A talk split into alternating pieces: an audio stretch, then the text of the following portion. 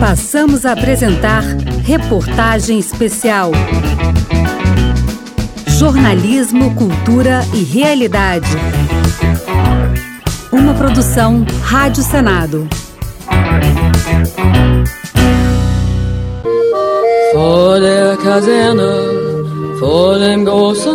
A guerra na Ucrânia interrompeu um longo período de quase oito décadas de paz na Europa. Apenas os conflitos que acompanharam a desintegração da Iugoslávia nos anos 90 tinham lembrado os europeus dos horrores da Segunda Guerra Mundial. Esses quase 80 anos de tranquilidade e progresso são consequência do processo de integração do continente que culminou na criação da União Europeia. Quer saber mais sobre esses avanços e as dificuldades trazidas pelo Brexit e a guerra na Ucrânia? Ouça agora a série de reportagens Os Desafios da União Europeia, que a Rádio Senado leva ao ar a partir de hoje em cinco capítulos. Aus dem stillen Raume, aus der der Grund hebt sich wie im Traume dein verliebter Mund. Wenn sich die späten Nebel drehen. Quando findou a Segunda Guerra Mundial, deixando a Europa em ruínas, começaram os esforços de superação de ódios seculares. Na verdade, as tentativas de conciliação já tinham começado entre as duas guerras mundiais, como, por exemplo, os Tratados de Locarno, assinados em 1925 com o objetivo de garantir a paz nas fronteiras da Alemanha com a Bélgica e a França. O embaixador da Bélgica no Brasil, Patrick Herman, fala do drama histórico de seu país, um dos principais campos de batalha da Europa ao longo dos séculos, e sua constante busca por um continente pacífico e integrado. A Bélgica sempre foi no centro do fogo durante a Primeira Guerra Mundial, a Segunda Guerra Mundial, mas as guerras napoleônicas e desde o tempo dos romanos. E integração, paz através da integração regional é natural pela Bélgica. O primeiro passo efetivo de integração após a Segunda Guerra Mundial foi a criação em 1952 da Comunidade Europeia do Carvão e do Aço, integrada por seis países: Alemanha, França, Bélgica, Luxemburgo, Holanda e Itália. Depois foram assinados em 1957 os Tratados de Roma, que determinaram o surgimento da Comunidade Europeia de Energia Atômica e, principalmente, da Comunidade Econômica Europeia, com os mesmos seis países e que depois se ampliou e converteu-se em 1993 na União Europeia.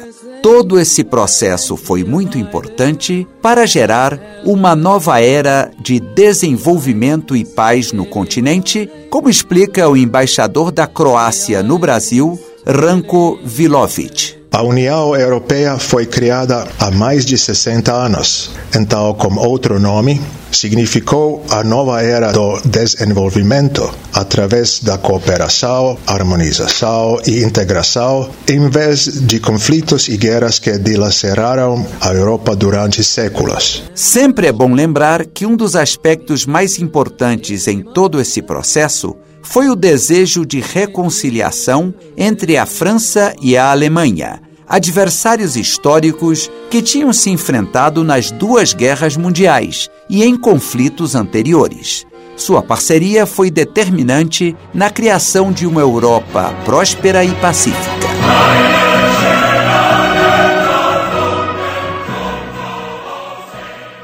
Após a assinatura dos Tratados de Roma em 1957, ocorreu um avanço decisivo com o surgimento da Comunidade Econômica Europeia, que teve como objetivo inicial o estabelecimento de uma área de livre comércio entre os países membros, avançando para uma união aduaneira e depois um mercado comum.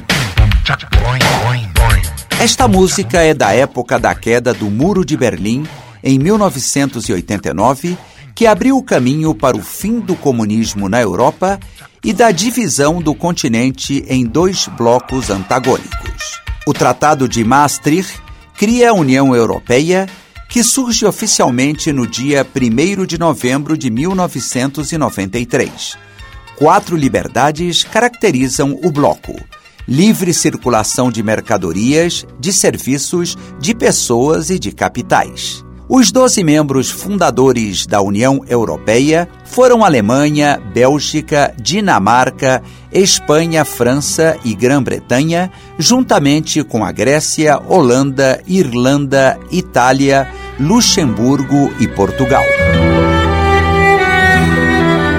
Para a Espanha, a incorporação ao mercado comum europeu anos antes, em 1986, junto com Portugal, foi um fato muito relevante após décadas de isolamento durante a ditadura do general Francisco Franco. O embaixador espanhol em Brasília, Fernando Garcia Casas, disse que a decisão de integração à Europa foi adotada por todas as forças políticas espanholas em 1977, dois anos depois do início da transição para a democracia. O ingresso da Espanha na Comunidade Europeia, agora União Europeia, foi a retorno da Espanha onde sempre pertenceu. O coração da Europa, após o amor a final da ditadura General Franco, tivemos o restabelecimento da democracia. Aquele processo da reforçou o continente. Imaginem agora toda a solidariedade como agresaba a Ucrania co que está facendo na Unión Europea para apoiar iso e de outro lado foi tamén eh, turbinou noso desenvolvimento económico e social. Então foi ben para os dois lados. Três membros mais se integram em 1995: Áustria, Finlândia e Suécia. A grande ampliação ocorre em 2004, com a chegada de 10 países, as ilhas de Chipre e de Malta, ex-países comunistas como Eslovênia, Eslováquia, Hungria, Polônia e República Tcheca, e até três ex-repúblicas soviéticas, Estônia, Letônia e Lituânia. Mais dois ex-países comunistas se uniram à União Europeia em 2007, Bulgária e Romênia. Por último, em 2013, foi a vez da Croácia. Com a saída da Grã-Bretanha no início de 2020, o bloco conta hoje com 27 países membros. Mas como funciona a União? O seu presidente atual é o belga Charles Michel, que dirige o Conselho Europeu, composto pelos dirigentes máximos dos países membros. Este conselho define as orientações políticas gerais do bloco. O órgão executivo da União dirigido pela alemã Ursula von der Leyen, é a Comissão Europeia. Ela propõe novas leis e leva à prática as decisões do Parlamento Europeu e do Conselho da União Europeia. Este conselho representa os governos nacionais. Sua presidência é ocupada por um dos países membros a cada semestre, de forma rotativa. Atualmente, esse papel é exercido pela França. O órgão legislativo do bloco é o Parlamento Europeu. Seus membros são escolhidos em eleições diretas para mandatos de cinco anos. Os 705 eurodeputados estão organizados em sete grupos políticos. Além de ampliar o número de membros para 28 países, hoje 27, o bloco europeu procurou, ao longo do tempo, aprofundar cada vez mais a sua integração. E no aspecto econômico, a criação de uma moeda comum, o euro, foi de vital importância. Nem todos aderiram à novidade. Ao entrar em circulação a moeda em 1 de janeiro de 1999. A Grã-Bretanha e a Dinamarca ficaram de fora entre os países que se uniram depois à União Europeia, só uma parte já adotou o euro. A atitude dos britânicos preferindo manter a sua própria moeda, a libra esterlina, não surpreendeu na época. Eles também não participaram de outro grande projeto europeu, o espaço Schengen, que permite a livre circulação de pessoas. A Grã-Bretanha também tinha demorado a entrar na Comunidade Econômica Europeia, fundada em 1958. Londres só se decidiu em 1973. Com o tempo, aumentaram as críticas à presença do país no bloco. O argumento principal era que a União Europeia reduzia a soberania britânica em assuntos econômicos e no controle da imigração. Finalmente, em 23 de junho de 2016, um referendo aprovou o Brexit, ou seja, a saída da Grã-Bretanha da União Europeia por 51,9% dos votos contra 48,1% que preferiam a permanência no bloco. O divórcio se concretizou no início de 2020, após difíceis negociações, com detalhes que ainda são discutidos até hoje. Para o embaixador belga Patrick Herman, o Brexit realmente não foi uma surpresa, pois uma parte do povo e das elites do Reino Unido sempre resistiu ao projeto europeu. Após o Brexit, o que realmente foi a surpresa foi a unidade real entre todos os outros uh, 27 países, da Bélgica até a Croácia, de Bruxelas até Zagreb, para ficar juntos, para ficar uma Europa uh, única. Brexit foi para muitos um sintoma do descontentamento de parte da população europeia com os resultados do processo de integração. Diversos partidos políticos mostram-se críticos ao poder dos órgãos centrais do bloco em Bruxelas, que consideram excessivo. Há inclusive governos que apoiam a integração econômica, mas reagem a uma maior integração política. No entanto, não se vislumbra a possibilidade real de que outro país membro venha a seguir os passos do Reino Unido, pelo menos a curto prazo. Pelo contrário, o projeto europeu continua atraindo o interesse de outras nações do continente e várias delas já foram aceitas como candidatas. Mas a aceitação como membro é um processo demorado e o país candidato tem que preencher uma série de condições econômicas, políticas e institucionais, entre elas ter um governo estável e democrático, como explica o embaixador Patrick Herman econômica, cultural, política, direitos humanos, direitos de gênero, garantias jurídicas e todo é apenas quando o país pode mostrar que ele é pronto para uh, tornar um membro da União Europeia, o processo é completo. É realmente um, um processo longo, um processo difícil. A Ucrânia acaba de iniciar esse processo com a entrega, em 18 de abril passado, de suas respostas a um questionário da União Europeia, apenas dez dias depois de Volodymyr Zelensky receber o documento das mãos de Ursula von der Leyen, presidente da Comissão Europeia. A ampliação da União Europeia para os ex-países comunistas foi um passo importantíssimo para a integração de um continente antes dividido. O ano de 2004 marca a adesão da Eslovênia, Eslováquia, Hungria, Polônia e República Tcheca, além de três ex-repúblicas soviéticas, Estônia, Letônia e Lituânia. Para a embaixadora tcheca em Brasília, Sandra Linkensederová, este momento marca a volta do seu país para onde sempre pertenceu, já que durante muito tempo fez parte do Império Austro-Húngaro, sendo sua região mais industrializada. E entre 1918 e 1939, formando com a Eslováquia a Tchecoslováquia, teve um período de muita prosperidade, sendo a 12 segunda economia do mundo.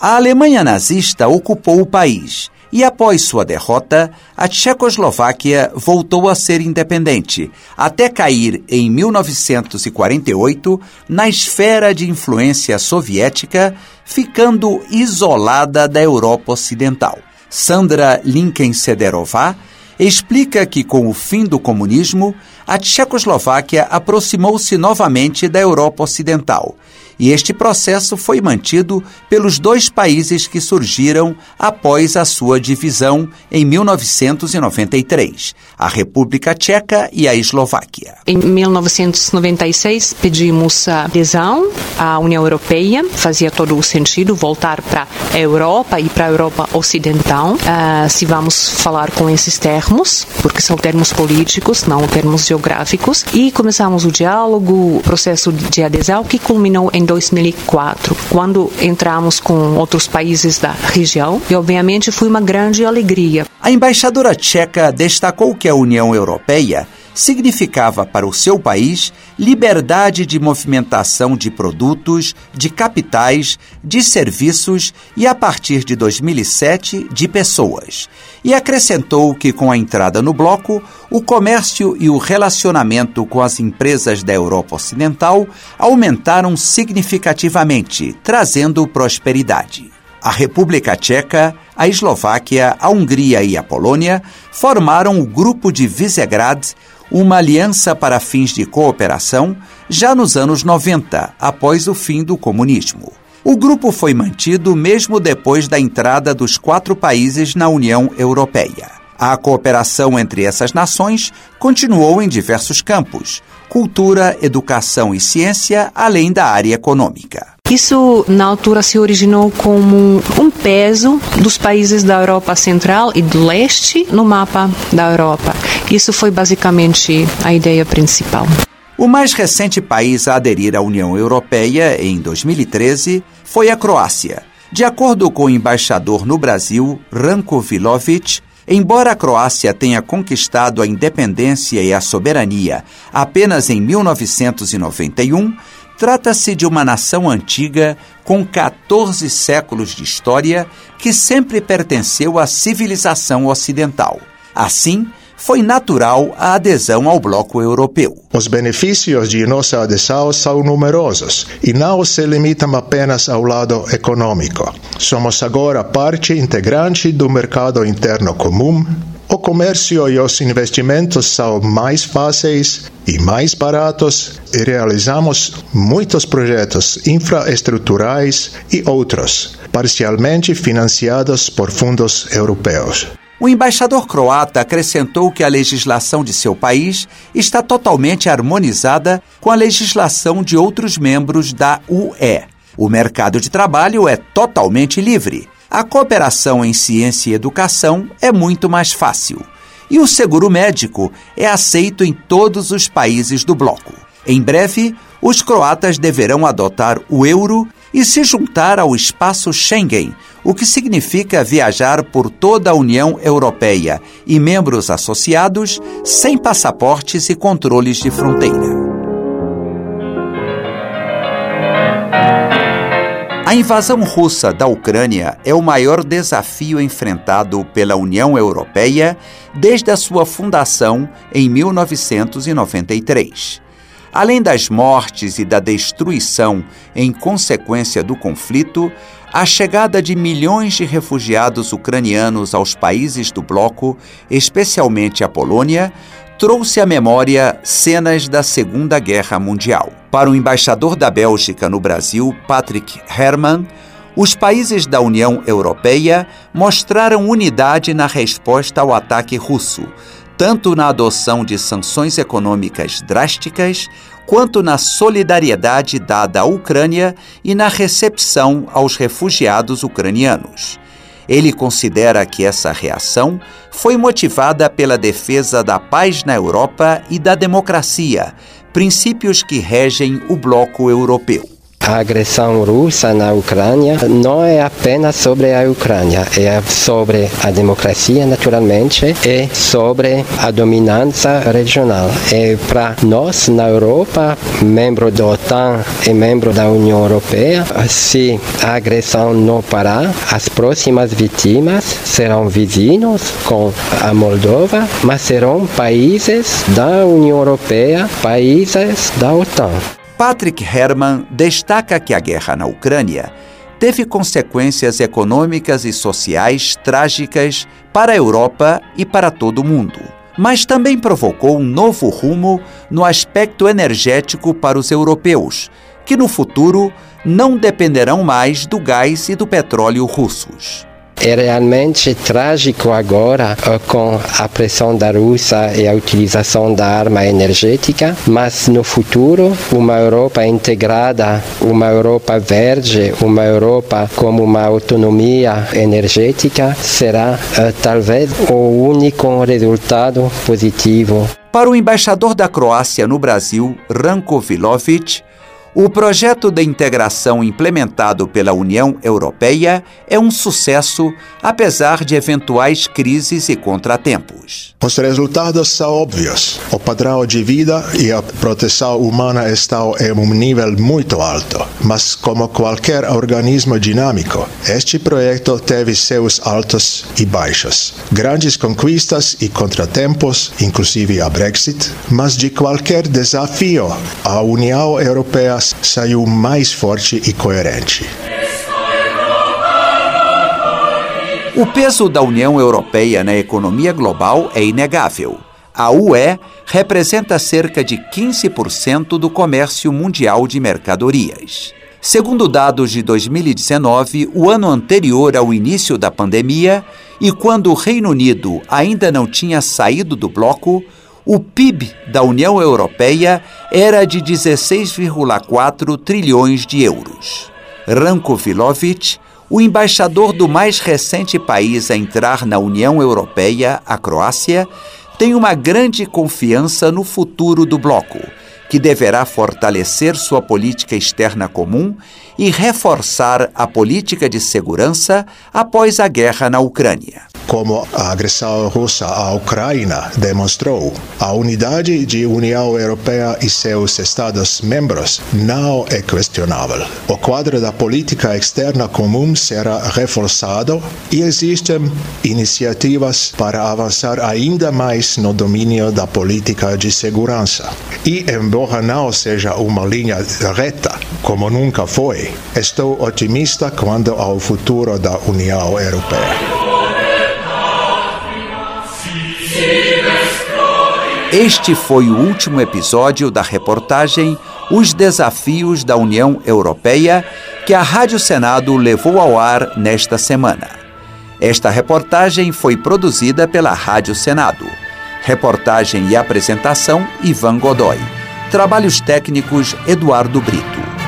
Você pode acessar todos os capítulos desta série no site da Rádio Senado www.senado.leg.br barra rádio.